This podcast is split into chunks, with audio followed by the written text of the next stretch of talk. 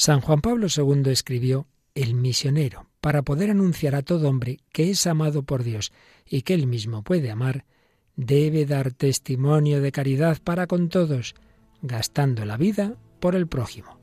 Hoy seguimos escuchando el testimonio del padre Alberto Íñigo, misionero en Brasil. ¿Nos acompañas?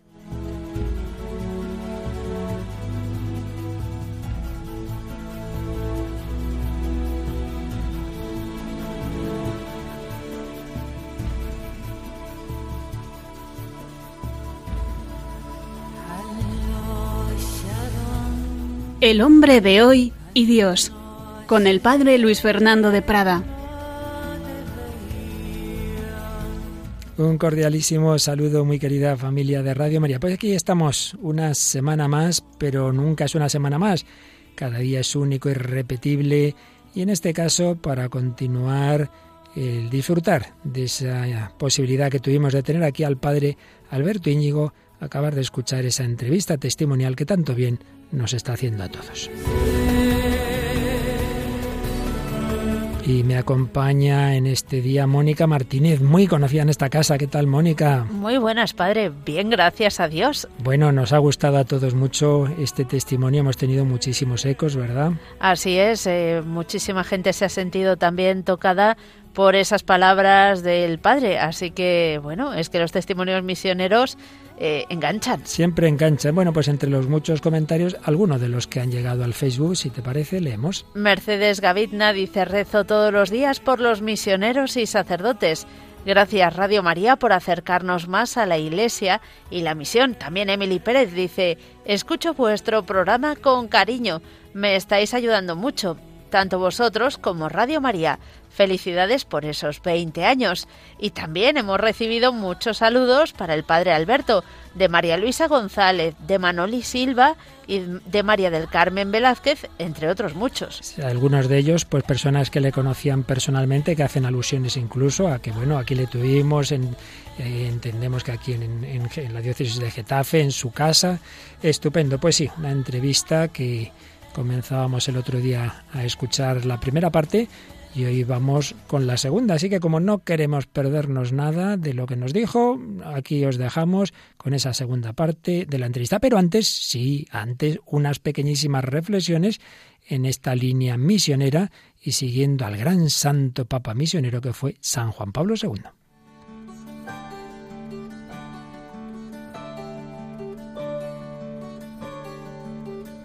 Escribía San Juan Pablo II en su encíclica Redemptoris Missio, la espiritualidad misionera se caracteriza por la caridad apostólica, la de Cristo, que vino para reunir en uno a los hijos de Dios que estaban dispersos.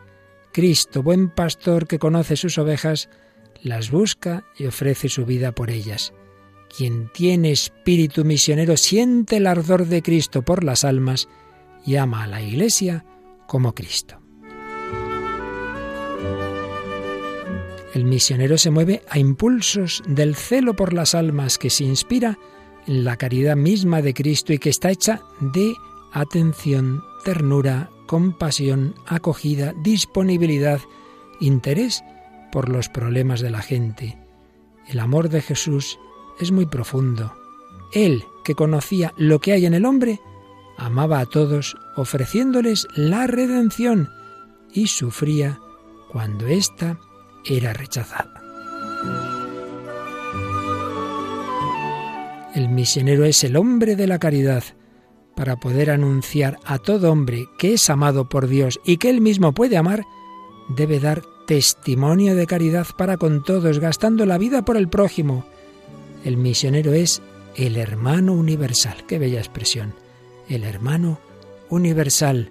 Lleva consigo el espíritu de la Iglesia, su apertura y atención a todos los pueblos y a todos los hombres, particularmente a los más pequeños y pobres. En cuanto tal, supera las fronteras y las divisiones de raza, casta, ideología. Es signo del amor de Dios en el mundo, que es amor sin exclusión ni preferencia. Por último, añadía Juan Pablo II, lo mismo que Cristo el misionero debe amar a la Iglesia. Cristo amó a la Iglesia y se entregó a sí mismo por ella. Este amor, hasta dar la vida, es para el misionero un punto de referencia. Pues bien, estas pinceladas de uno de los números de la encíclica Redentoris Missio de Juan Pablo II sobre el misionero nos ayudan a entender más este testimonio que comenzábamos a escuchar el día pasado y hoy seguimos esa vivencia de un sacerdote llamado a la misión, misionero en Brasil. Veréis como muchas de estas cosas que acabamos de leer de esta encíclica las va viviendo Alberto Íñigo. Empalmamos aquí con la segunda parte de la entrevista que le hacíamos.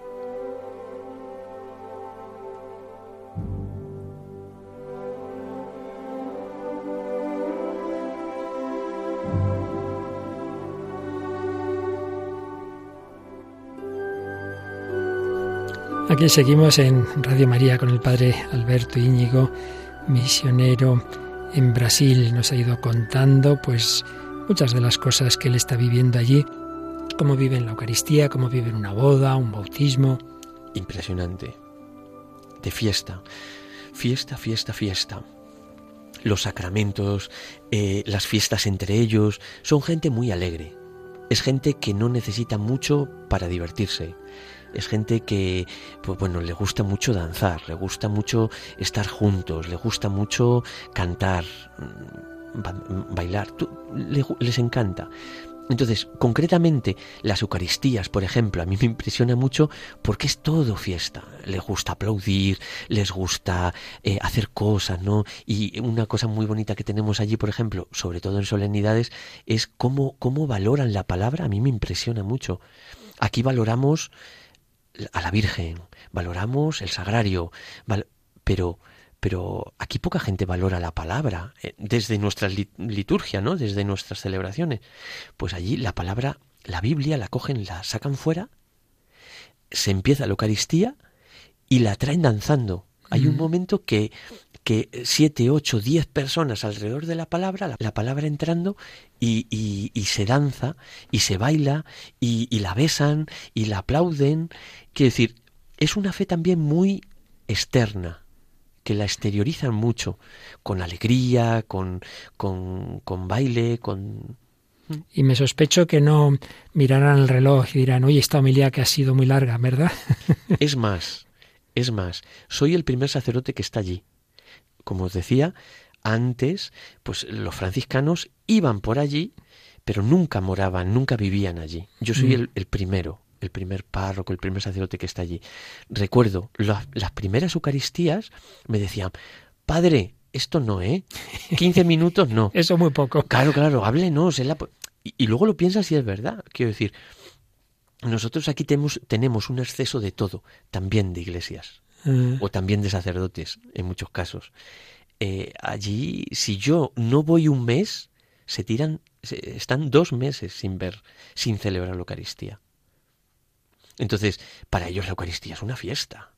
Para ellos que vaya el sacerdote, confesar, eh, preguntar cada vez más, pues cada vez mm, tardo más en salir de los pueblos, porque cada vez más pero es que me lo dicen hasta en la misa. Van a comulgar o van a darme la paz y me dicen, luego tengo que hablar con usted. y te cuentan, pero así todos, ¿no? Entonces hay veces que, estoy una, dos, tres horas después de celebrar misa. Y he llegado una hora antes para confesar y estoy una o dos horas antes confesando. tienen deseo de la confesión personal. Claro, claro. Porque no tienen otro sacerdote, porque no tienen otra posibilidad. Les gusta que yo vaya a España a ver a mis padres, pero me dicen que vuelva, que necesitan un sacerdote. Entonces, muchas veces de, recriminarme, oye, que has hablado solo diez minutos. Qué curioso, justo al revés que aquí. Sí, sí. Pero cuéntanos así un poquito para que nos hagamos más idea, Alberto, más o menos un día a día, tu día, más o menos cómo es ese día a día del misionero. Bueno, pues yo me levanto allí Mm, la realidad de la luz ha llegado no hace mucho. Entonces la gente está acostumbrada a vivir el día, desde que amanece con el sol, eso es. Entonces amanece a las cinco y media. Así que madrugas. Madrugo. Y anochece a las seis. Como las gallinas. sí. Lo que pasa es que yo ahí, por ejemplo, trasnocho. Eso, eso no lo has cogido, eso te has quedado con lo, con lo español. sí, sí, sí. Entonces yo a las cinco y media, seis menos cuarto, ya estoy en pie rezo y a las 7 ya abrimos la parroquia. Y también con esta realidad nueva que estamos haciendo, la Escuela Católica Padre Pío, pues con 52 niños que tenemos ahora, pues estamos, eh, también abrimos a las 7 de la mañana. Y luego pues tenemos una secretaría, tengo una secretaría en la matriz, en Lago Verde, en la parroquia, que atiendo pues a la gente que viene, que solicita. Eso normalmente es todas las mañanas, salvo dos días en semana que visito las comunidades más lejanas. Entonces, muy tempranito, porque tardo dos, tres horas en llegar, muy tempranito me voy a las últimas comunidades y vengo, vuelvo a la parroquia celebrando misas. Quiere decir, me voy a la última, celebro, confieso, hablo, si tengo que visitar a algún enfermo, vengo la siguiente, paso por la otra, hago lo mismo, así dos, tres misas eh, en esos dos días semanales. Eso por la mañana. La mañana básicamente es eso. Y por la tarde siempre me voy a alguna comunidad a visitar, siempre. Entonces pueden ser una, si es una comunidad, un pueblecito mayor que necesitan más presencia mía o más tiempo, pues mm, estoy toda la tarde con ellos y les celebro la misa, o visito dos pueblecitos y con reuniones, confesiones, visita a enfermos y celebración de la misa en cada una de las comunidades. Ese es mi día. Luego en la matriz, eh, en Lago Verde, eh, que es la parroquia San Francisco de Asís, eh, ahí celebro los miércoles y también celebro los domingos. Entonces esa es, ahí es en la matriz. ¿Y qué hago en general? Pues lo que hago es, pues eso, escuchar muchas confesiones, escuchar a la gente, intentar dar un consejo cuando se me pide, acompañar un poco y ver pues cómo están viviendo, cómo están haciendo, si están, si verdaderamente están dando una buena catequesis, si cuántos niños hay, eh, intento hablar con ellos, intento cuidar un poco también a los catequistas con charlitas de formación, con momentos de oración para ellos y visitar enfermos o visitar la comunidad. Eso es, eso es lo que yo suelo hacer. Sobre todo allí en misión, pues es una, es una pastoral de escuchar mm. y, estar cerca. Ellos lo que quieren es que tú estés cerca, que les acompañes, que en ese estar cerca les escuches y les hables, les corrijas, les aplaudas. Bueno, lo que quieren es un sacerdote que esté cercano. Porque yo creo que, y si no corrígeme, lo poco que yo he estado en Hispanoamérica, yo creo que hay una diferencia radical entre Europa y América, en que allí a lo mejor, pues, pues como todas partes, habrá quien esté más frío, quien viva una situación inmoral, pero al sacerdote se le ve de una manera muy distinta en América del Sur que, que en Europa, ¿verdad? Sí. Allí siempre le quieren. Sí, le respetan y le valoran, le valoran. Y sobre todo si viene de fuera yo lo que veo, por ejemplo, con mis hermanos sacerdotes en Brasil, que son brasileños, pues mm, les, les, les, quieren mucho, quieren, porque para ellos el sacerdote es la presencia de Jesús, es otro Cristo. Lo que para aquí lo tenemos que decir muchas veces para creernos. Allí lo tienen así, asumido. es, es otro Cristo que me viene a dar la palabra de Dios. Entonces, pero si vienes de fuera, como es mi caso, lo valoran, siempre están pidiendo por mis padres, por ejemplo, por mis hermanos, por mis sobrinos. ¡Ay, qué sufrimiento tiene que tener tu madre! O tu padre, no sé qué, o tus hermanos, o tus sobrinos. Es como que se dan cuenta, valoran mucho que tú dejes todo por acompañarles a ellos. Y más sabiendo que, fíjate, que llevaban años y años pidiendo un sacerdote. Y yo digo, años y años pidiéndolo al Señor y os mandan un español que no entendéis nada. y ellos están felices porque tienen un sacerdote con ellos. Entonces lo valoran mucho, lo valoran muchísimo. Momentos que disfrutarás, pero sin duda también, antes has hecho alusión, momentos de sufrimiento, la misma pobreza, lo que tú vas viviendo. Supongo que también hay peligros. Lamentablemente a todas partes llega el pecado y, y el delito, ¿verdad? Sí, y la pobreza genera situaciones difíciles. Eso también se percibe, ¿no? ¿Por qué? Porque eh, todos tenemos una necesidad primera y es comer.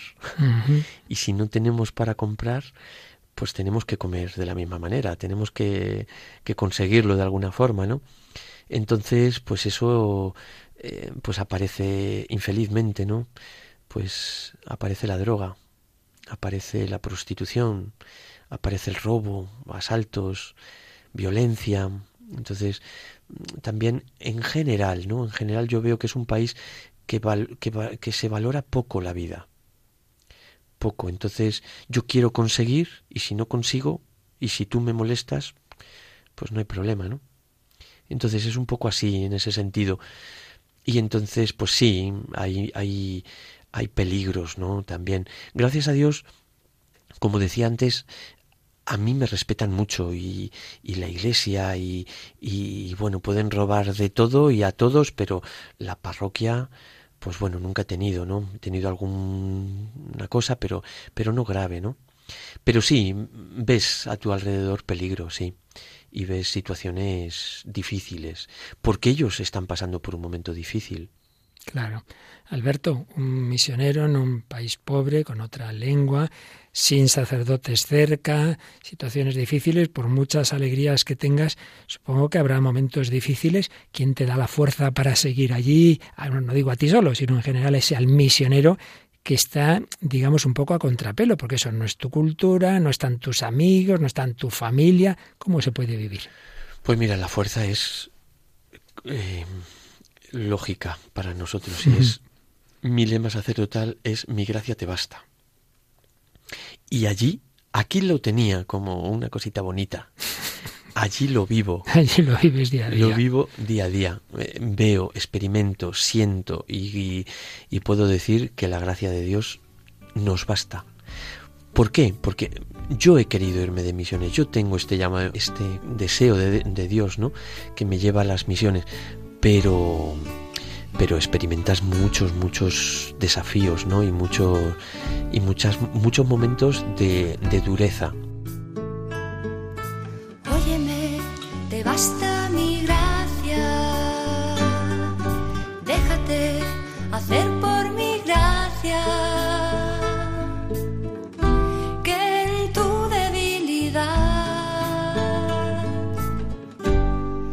Se muestra mi fuerza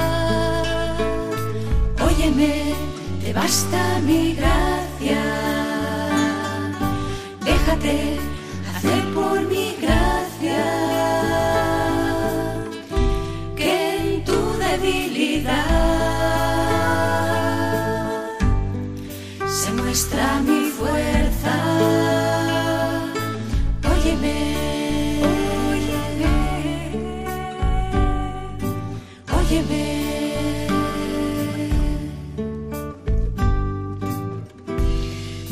complazco en mi necesidad y en la tribulación si es por ti, siendo débil yo, Señor,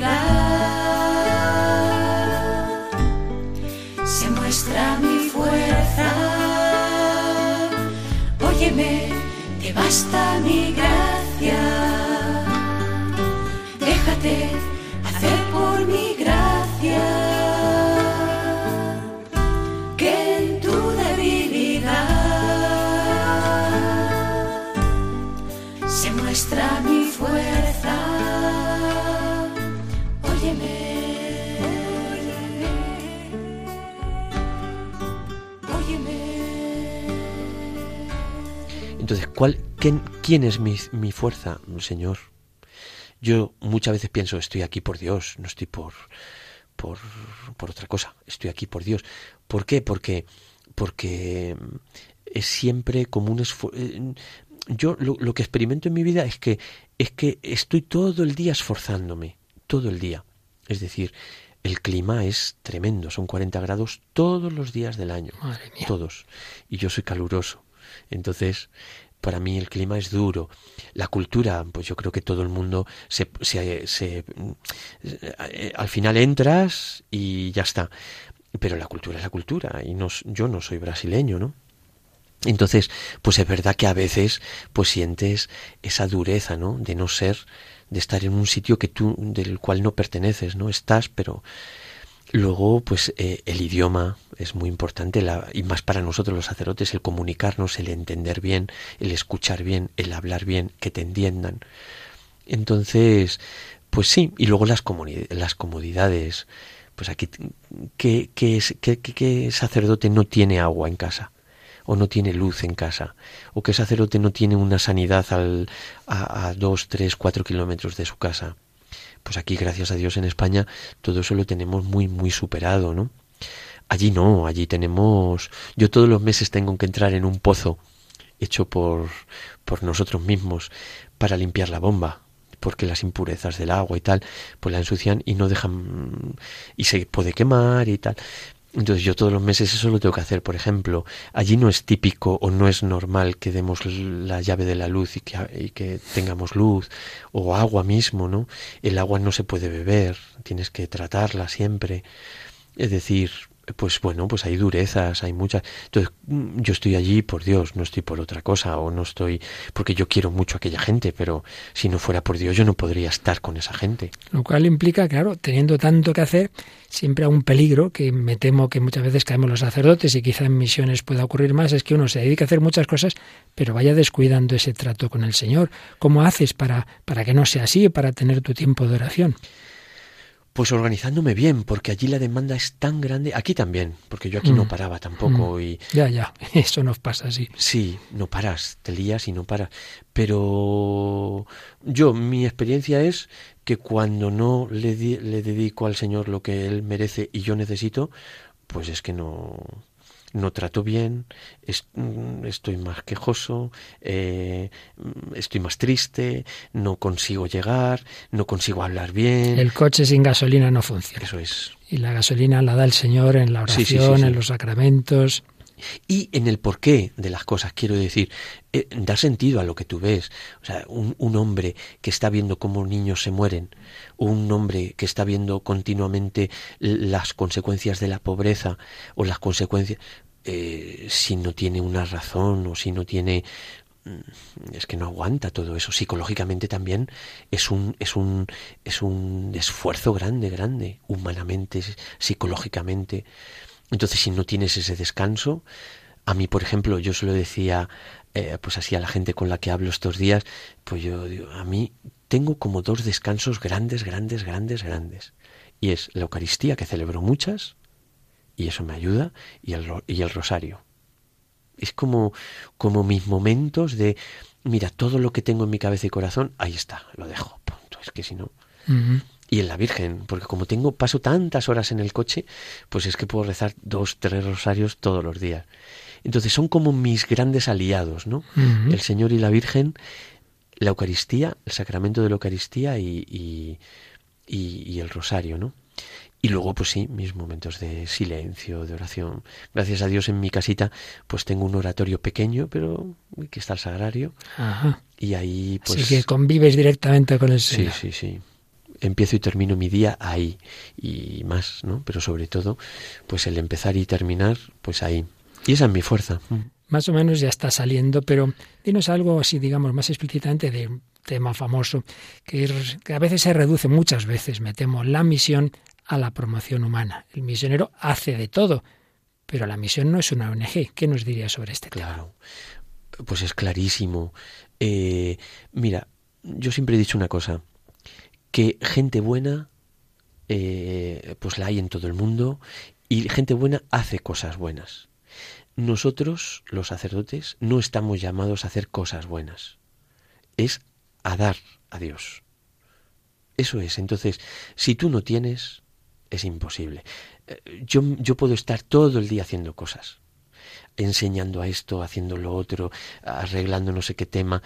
Hago de pues de arquitecto y, y mis iglesias pues las diseño yo y las dibujo yo y, y les digo y pero mm, eso lo puede hacer cualquier otro y mejor que yo, porque yo no he estudiado arquitectura. Es más, a veces llamo a mis amigos de aquí de España para decir, oye, ¿esto cómo lo puedo hacer? En este tema o en este otro, en electricidad o en, o en arquitectura o en... Pero eso lo puede hacer mejor que yo cualquier persona, pero el sacramento solo yo. Y más en un sitio donde el, sacerdote más cercano que tengo está a 30 kilómetros de allí, que es muy distinto aquí. 30 kilómetros aquí son 10 minutos en coche. Allí son mm, tres horas y, y con mucho esfuerzo y peligro, ¿no?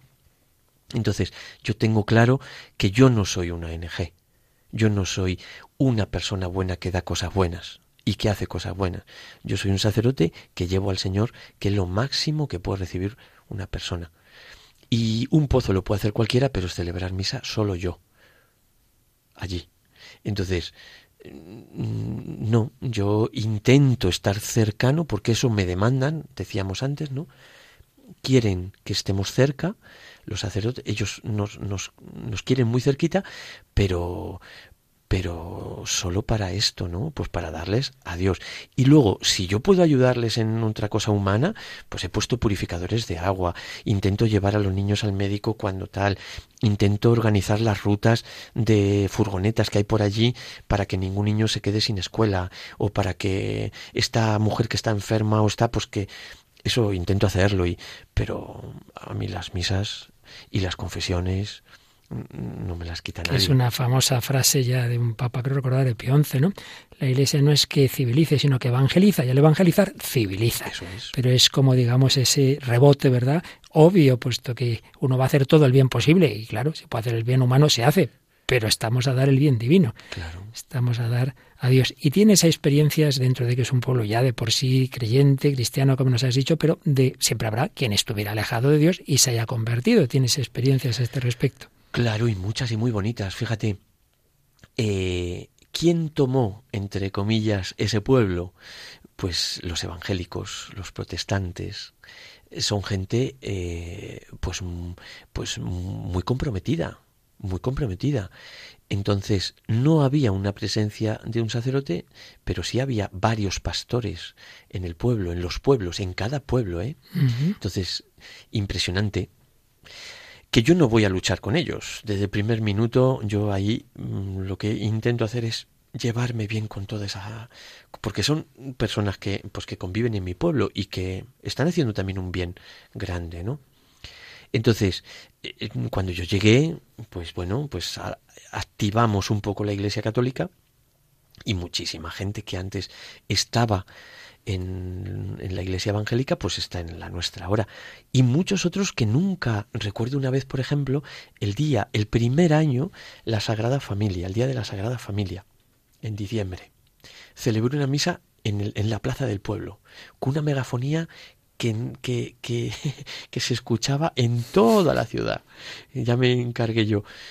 Y hablé del amor de Dios, amor de Dios, que Dios te quiere, que Dios te ama, que Dios es misericordioso, que Dios perdona, que Dios aborrece el pecado, pero nunca el pecador, y con gritos, y diciendo, y diciendo, y diciendo, 15 minutos repitiendo esto. Y cuando terminé la misa, se acercó un hombre llorando y me dijo, Padre, yo nunca había escuchado decir esto de corazón. Lo había escuchado y lo había leído, pero nunca de corazón. ¿Usted me asegura que es verdad esto? Y yo le dije, ¿cómo pude? ¿Cómo pude? Le dije, mira, yo soy fruto del amor de Dios.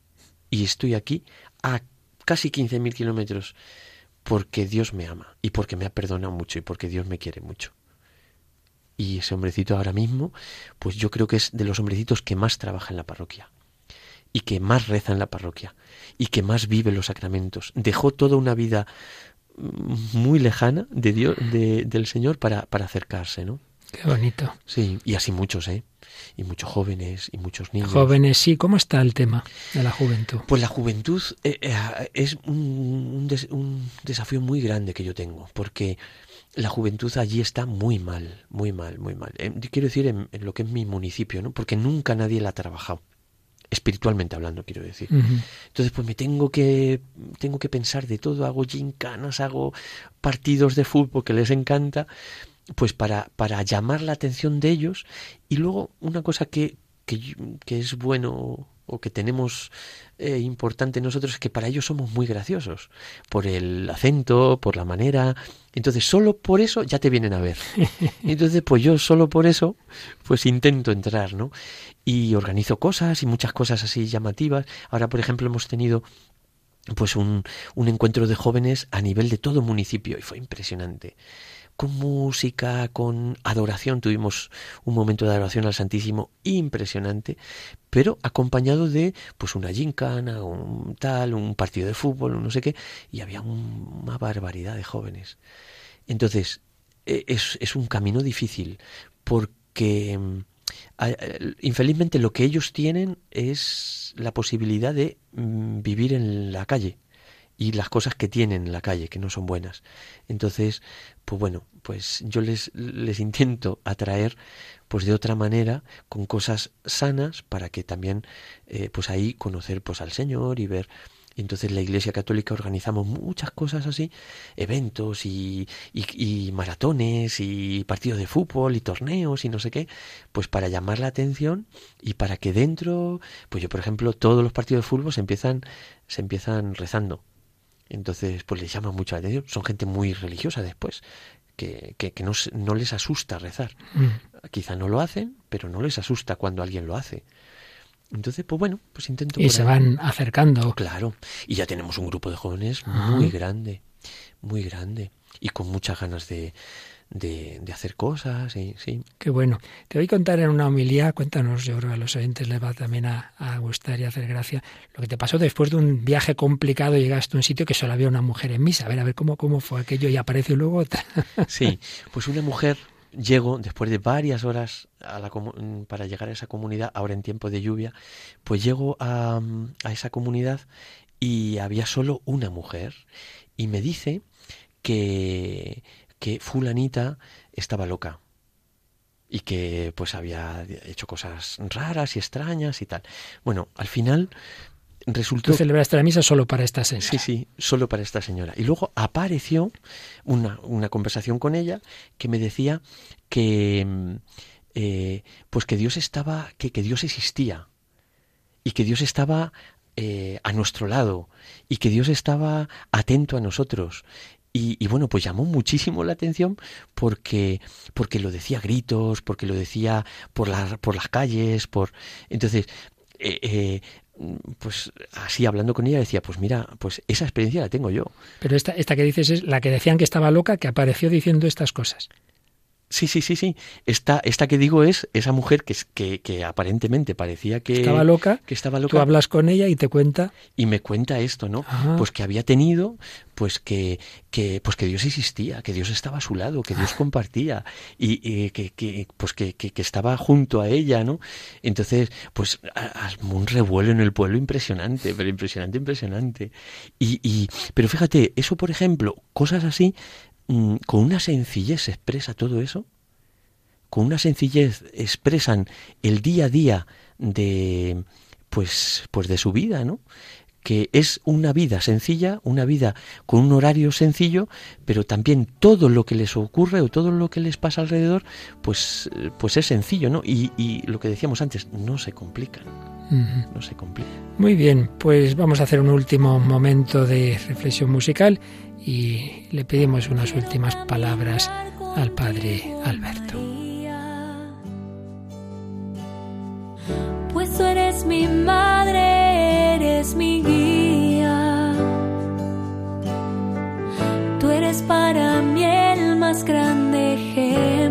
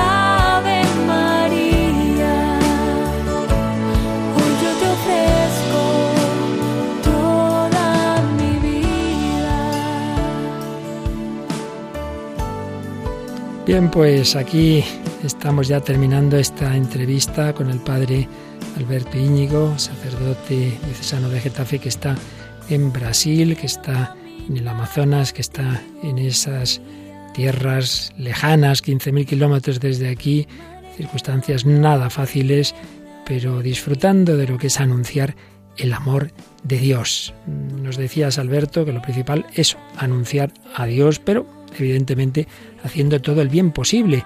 Normalmente la pobreza que hay en esos lugares tiene una raíz también cultural de falta de educación. ¿Cómo está ese tema de esa escuela y qué estáis haciendo en ese, en ese campo? Pues mira, em, una la realidad que yo me encontré allí es una población, como decía, de 20.000 habitantes y casi un 70% analfabetos. Mm. Entonces, es evidente y más cuando estamos así en selva, nadie puede salir del municipio si no es alguien, si no sabe. Entonces, infelizmente las, eh, las escuelas es horrible. Son primero mal hechas, eh, pero bueno, como todo, quiero decir, la estructura eh, es muy pobre, pero mm. luego también el contenido de dentro también es muy pobre, muy pobre. Entonces, eh, normalmente con 13, con 14, con 15 años no saben leer, no saben escribir. Entonces, pues bueno, pues son chavalillos. Con, yo tengo chavales en la parroquia de 18, 20 años, pues que no saben nada. Entonces, ¿cómo pueden salir? ¿Cómo pueden hacer algo? Entonces, una, una cosa que yo pensé y que, y que reunía personas así más, más significativas del municipio para preguntarles y ver la posibilidad de hacer una escuela, una escuela católica, que pudiéramos dirigir nosotros, que pudiéramos para eso, para, para, para cuidar sobre todo tres aspectos que yo tengo en la escuela, y es disciplina, formación y espiritualidad. Y bueno, pues nos lanzamos el, hace dos años y el primer curso ya tuvimos nueve alumnos, el segundo eh, 52. Caray, qué salto. Sí, y si Dios quiere, ahora empezamos con 105 alumnos. Entonces, yo creo que ese es el futuro. De hecho, de hecho, una cosa y una buena noticia que he recibido en este último tiempo es, bueno, pues cuando se terminan los, los cursos, ¿no? O los años, cada curso, cada año, pues se evalúa un poco a todo, a todo ese municipio, con otros municipios, y bueno, pues la escuela nuestra, la escuela católica, pues ha sido, ha ganado y ha superado, pues con, con mucho a todos, ¿no? Por eso, porque hay una perseverancia, porque hay una formación, porque hay una disciplina. Y una espiritualidad. Y una espiritualidad. O sea, que va todo unido sí, también. Sí, sí, sí. Claro, rezamos todos los días, luego pues se respetan los tiempos para estudiar, para formar, cosa que en otros lugares pues es imposible, pues si está lloviendo no voy, si llego tarde o no respeto los horarios, entonces no hay ni una seriedad ni un compromiso por parte de los profesores y también por parte de los alumnos, ¿no? Entonces, esta realidad yo creo que es una experiencia o una iniciativa muy bonita que tiene la parroquia, una escuela católica. ¿Cómo se llama la escuela? Escuela Católica Padre Pío. Padre Pío. Sí. Buen patrono, claro que sí. Sí. Y bueno, en los veranos, igual que tú antes de ser sacerdote hacías experiencias misioneras, también hay laicos que van contigo, incluso habéis hecho una asociación, gente que colabora allí o a distancia, cuéntanos algo de ello. Sí, pues cuando e, esta realidad, por ejemplo, de la escuela, pues había que construir, ¿no? Esta escuela, entonces las posibilidades que tenemos allí no dan para construir una escuela. Y pues curiosamente, eh, seis jóvenes de aquí de, de, España, concretamente de la parroquia San Vicente de Paul, seis jóvenes eh, con, con, mucha, con mucho, con, con mucho deseo de, de, Dios y con mucho deseo también de ayudar a la gente, pues han, han iniciado una, una asociación, una ONG que se llama Fasamos Sorrir en portugués y en español Hagamos Sonreír. Ajá, qué bonito. Sí, y pues detrás de esta asociación o dentro de esta asociación y ONG, pues ya tenemos 67 socios. Gente que todos los, todos los meses colabora con una cantidad libre. Y el beneficio o todo lo que se saca me lo envían a Brasil para la construcción de esta escuela. La escuela es un proyecto muy ambicioso eh, que estamos haciendo por etapas. Ya hemos hecho una etapa, estamos terminando la segunda fase de esa construcción y si Dios quiere el año que viene, eh, pues vamos a terminar la tercera etapa y terminar la escuela. ¿Qué hay en esa escuela?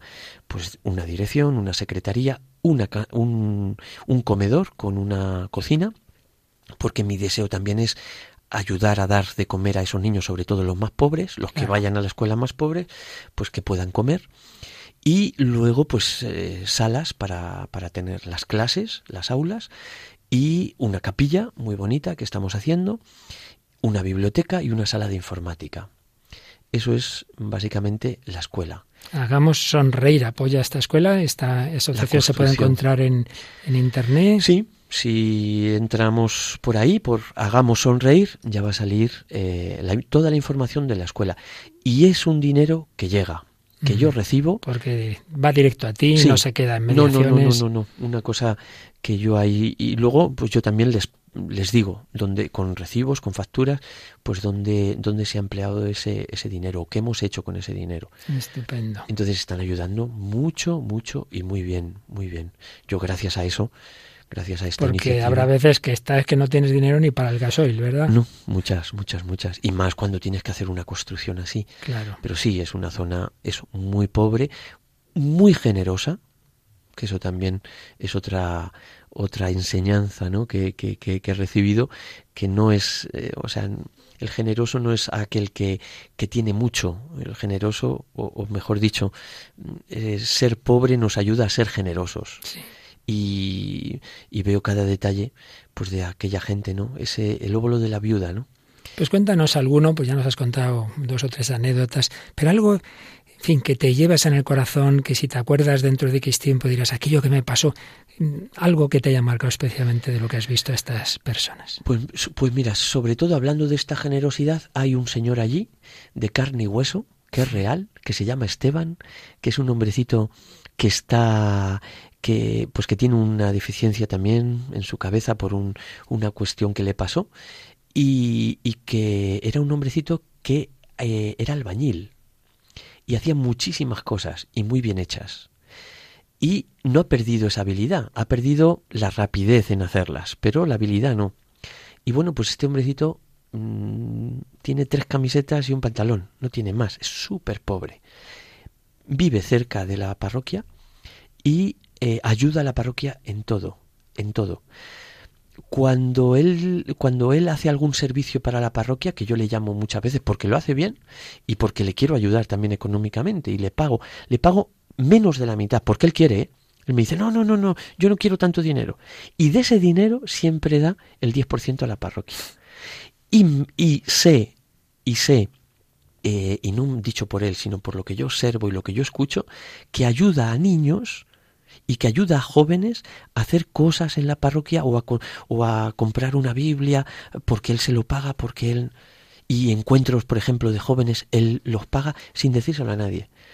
Y yo pienso, este hombre da no lo que le sobra, porque yo sé que no le sobra. De hecho, muchas veces le pago tratamientos y comida porque sé que lo está pasando mal.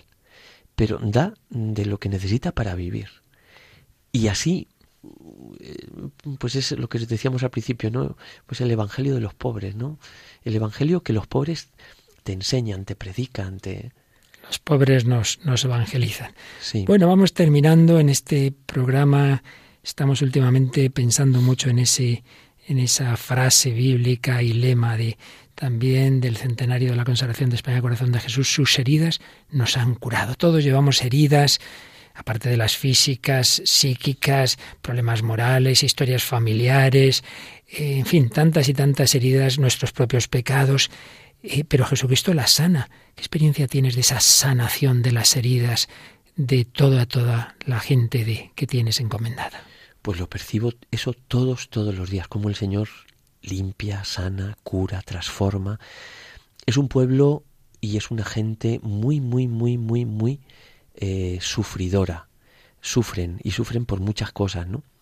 Una, por, un, por ejemplo, una realidad muy que, que, les hace sufrir mucho, sobre todo a los niños y jóvenes, es que no tienen una claridad familiar, no hay una estructura familiar. Mm. Entonces, yo, yo estos días también, pues a mis amigos y a mi gente se lo digo mucho, ¿no? Es gente que necesita mucho, que necesita mucho afecto, que necesita mucha compañía. Pero yo lo que experimento lo que experimento es cómo jóvenes con, con muchas carencias afectivas, psicológicas, porque han tenido abusos, porque han sufrido no sé qué, no sé cuánto, pueden vivir perfectamente porque el Señor está cerca y, y, porque rezan. Y a mí me lo dicen muchas veces, mira, Señor, me, Padre, esto lo he superado, este abuso, esta violación, este no sé qué. Lo, gente que, que, que, les han maltratado, que les han pegado. Es muy habitual en todas ¿sí? estas.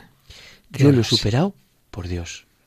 La Eucaristía, la oración. Ha sido la mejor medicina. Sí, y, y, de verdad, cuando, cuando decimos eso, que sus heridas, su entrega, la entrega de Dios, del Señor, su, la muerte en cruz, eh, que esto sana es cierto, que la cruz sana es cierto, que sana de verdad, que cura de verdad, que, que, que a veces son cargas que durante la vida llevamos por nuestros pecados, que solamente solo Dios y su autoridad puede sanar.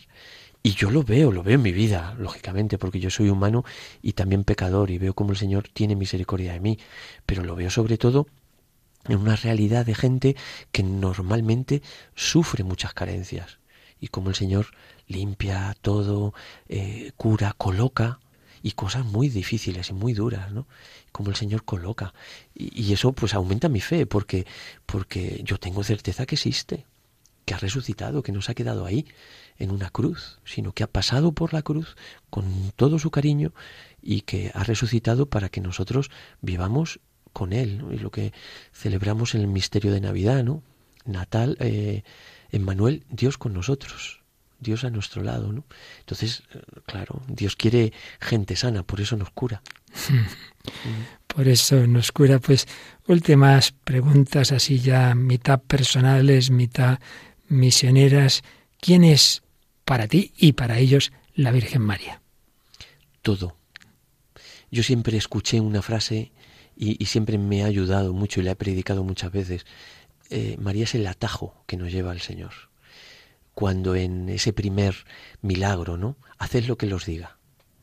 Cómo habla con Jesús, cómo Jesús habla con ella, y la consecuencia es que cubre la necesidad de esa gente, de esa boda, las bodas de Caná. Eh, María para mí es todo. Y veo que María para ellos también. De hecho, se enfadan mucho y lo que les separa mucho de los evangélicos es que no quieren, Padre, no quieren a la Virgen. ¿Cómo no pueden querer a la Virgen? Y, y, y, y las caras más lindas que yo he visto en Brasil es rezando el rosario una cara, una sonrisa, Se una quedan mirada. prendados de la Virgen. Sí, sí, sí. Nuestra Señora Aparecida, que es la, la patrona de, de, de Brasil, eh, impresionante, impresionante por eso. Y para mí, ¿eh? yo no tengo, mi madre está aquí, eh, pero está conmigo la Virgen, ¿no? Entonces, pues cubre también esa necesidad que yo tengo de, de mi madre de la tierra, ¿no? ¿Y qué es para ellos y para ti la oración? Pues es, es, es, traer a Dios a mi vida. Y es como ese pedacito de cielo, ¿no? Esa, ese lugar y ese espacio en mi día y en mi, y en mi situación. La oración, pues es como, como traer ese cielo a mi, a mi realidad, ¿no?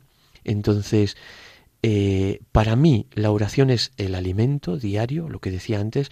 Yo, si no fuera por la oración, yo no estaría en Brasil en medio. Estaría a lo mejor en el Caribe, en Río, en Sao Paulo, con, con, con todas las comodidades. Pero ahí no. Si yo no fuera por la oración. Y lo que veo en ellos, que la oración para ellos es una fiesta impresionante. Ellos rezan y exteriorizan aquello que tienen y, y hacen la oración como, como palpable, como que tú la ves, la sientes, la tocas. Nosotros es, pensamos en oración y a veces es silencio, es más parecido al silencio, al recogimiento, escondido. Ellos la oración es hacia afuera y, y, y, y con un clima de fiesta, de, y veo como que se recogen en cualquier lugar y de cualquier manera para rezar. Uh -huh. Y rezan. ¿Y quién es para ti y para ellos Jesucristo? Pues yo creo para mí, Jesucristo es eh, la razón de mi vida. Y, y, ser sacerdote y tener a Jesucristo, pues es todo, todo. Y Jesucristo para mí, pues es la Eucaristía. y la Eucaristía me lleva a Jesucristo y Jesucristo me lleva a la Eucaristía. Entonces, uno de los descansos que yo tengo más impresionantes es la Eucaristía. Yo no sé las Eucaristías que, que celebro, pero es, es un milagro porque, porque yo puedo... Ha habido fines de semana que he celebrado 15 y 16 misas y te puedo decir que con mucho cansancio la última, pero eh, yo he tocado al Señor y, he sentido cómo tocaba al Señor. No, no, entraste en modo piloto automático, rutina ni nada de eso, ¿verdad? No, no, no, no, es como, por eso Jesucristo para mí es, pues es todo, ¿no? Y para ellos, pues también lo veo, cómo tratan el sagrario, cómo tratan. Es una gente que se acerca mucho al sagrario para rezar, que no se queda en el primer banco, que se viene hasta él y le tocan y le cuentan y le, y le dicen eh, y le besan Qué bonito. sí. Aquí que suelen quedar en el último banco, ¿verdad? sí, pues ahí es, verdad. Y les encanta poder llegar hasta... Y termina la celebración, empieza la celebración o antes de la misa, todo el mundo pasa arrodillarse delante del sagrario, pero delante y tocándole. Y, y, termina la celebración de la misa y todo el mundo pasa a lo mismo. Y se quedan ahí un tiempito, ¿no? Qué bueno. Última pregunta, Alberto.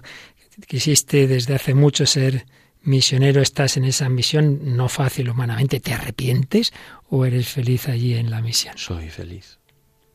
Soy feliz y no me arrepiento. Eh, me pasé 14 años pidiéndole a mi obispo esta, esta posibilidad y esta... Y, y son muchas las cosas que veo, muchas durezas, pero, pero, pero muchas también... Eh, grandezas, ¿no? Y, muchas cosas pues que yo nunca antes había experimentado y vivido, ¿no? Entonces, solo por la sonrisa que veo en muchos, solo por, por confesiones preciosas, solo por, por Eucaristías impresionantes y milagros que he visto, ha merecido la pena y merece la pena que yo esté en misiones. Entonces, soy feliz y no me arrepiento.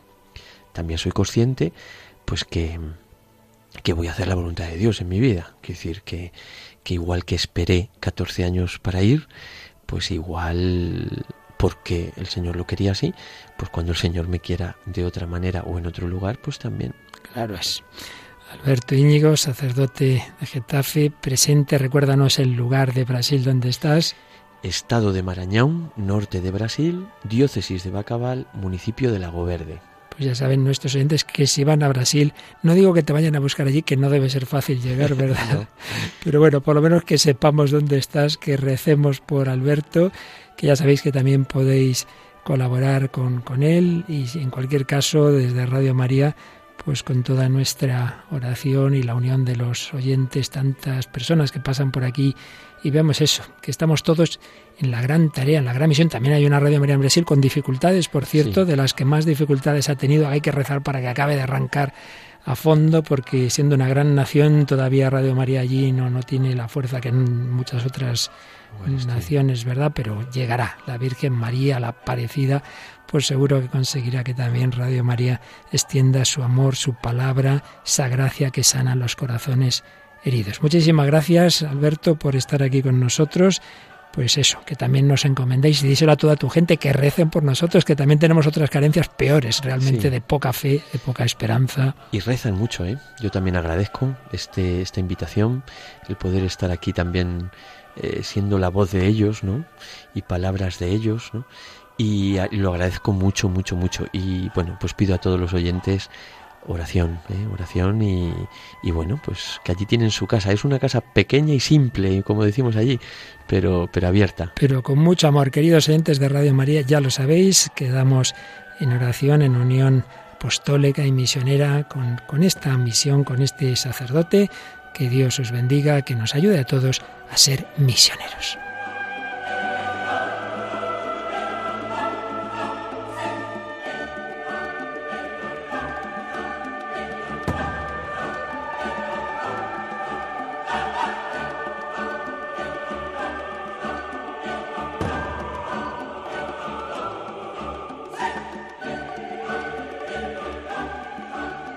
Pues eran las palabras con que nos despedíamos del padre Alberto Íñigo en esa entrevista y hasta él allí, de nuevo, en Brasil. Vamos a terminar recordando de nuevo algunas palabras de San Juan Pablo II en su encíclica Redentoris Missio.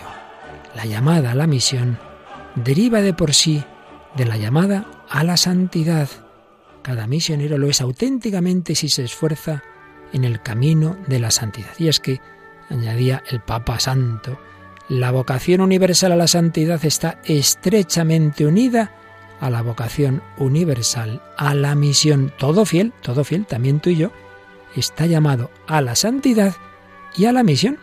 En otros documentos nos ha dicho la Iglesia que también tenemos todos vocación universal a la oración, porque sin oración no hay santidad, no hay misión.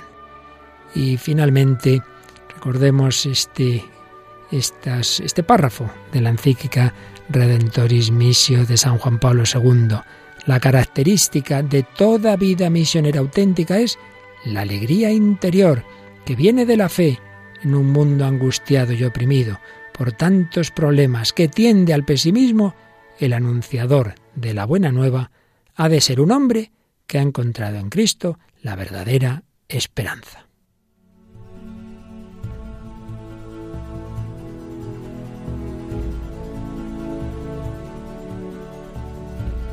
Bueno, pues así termina nuestro programa de hoy. Bueno, Mónica, estamos disfrutando, cada vez tenemos más ganas de irnos a la misión. Mm, yo de rezar por los misioneros, padre. En la misión estoy, pero en otra. Todos tenemos que ir a la misión, aquí o allí, pero sí. y con los de allí ayudar con la oración, mm. difundiendo su testimonio como hacemos en Radio María. Y, también en la ayuda y material. En la ayuda material, todo lo que se pueda, por supuesto. Bueno, pues que esperemos que este testimonio nos ayude a todos y recordamos como siempre, bueno, nos encanta seguir recibiendo vuestros comentarios y ya lo sabéis que podéis hacerlo por dos caminos que tienen el mismo nombre casi. El correo electrónico en el hombre de hoy y Dios arroba radiomaria.es y también en la página de Facebook que también lo pueden localizar con el hombre de hoy y Dios. Pues así termina este programa de hoy, pero enseguida en Radio María España llega un programa musical. Así es, música de Dios. Con el padre Eusebio, Eusebio que se alterna con nuestro amigo Germán García Tomás. Siempre música sagrada para elevarnos a Dios. Que los bendiga. Hasta el próximo programa, si Dios quiere.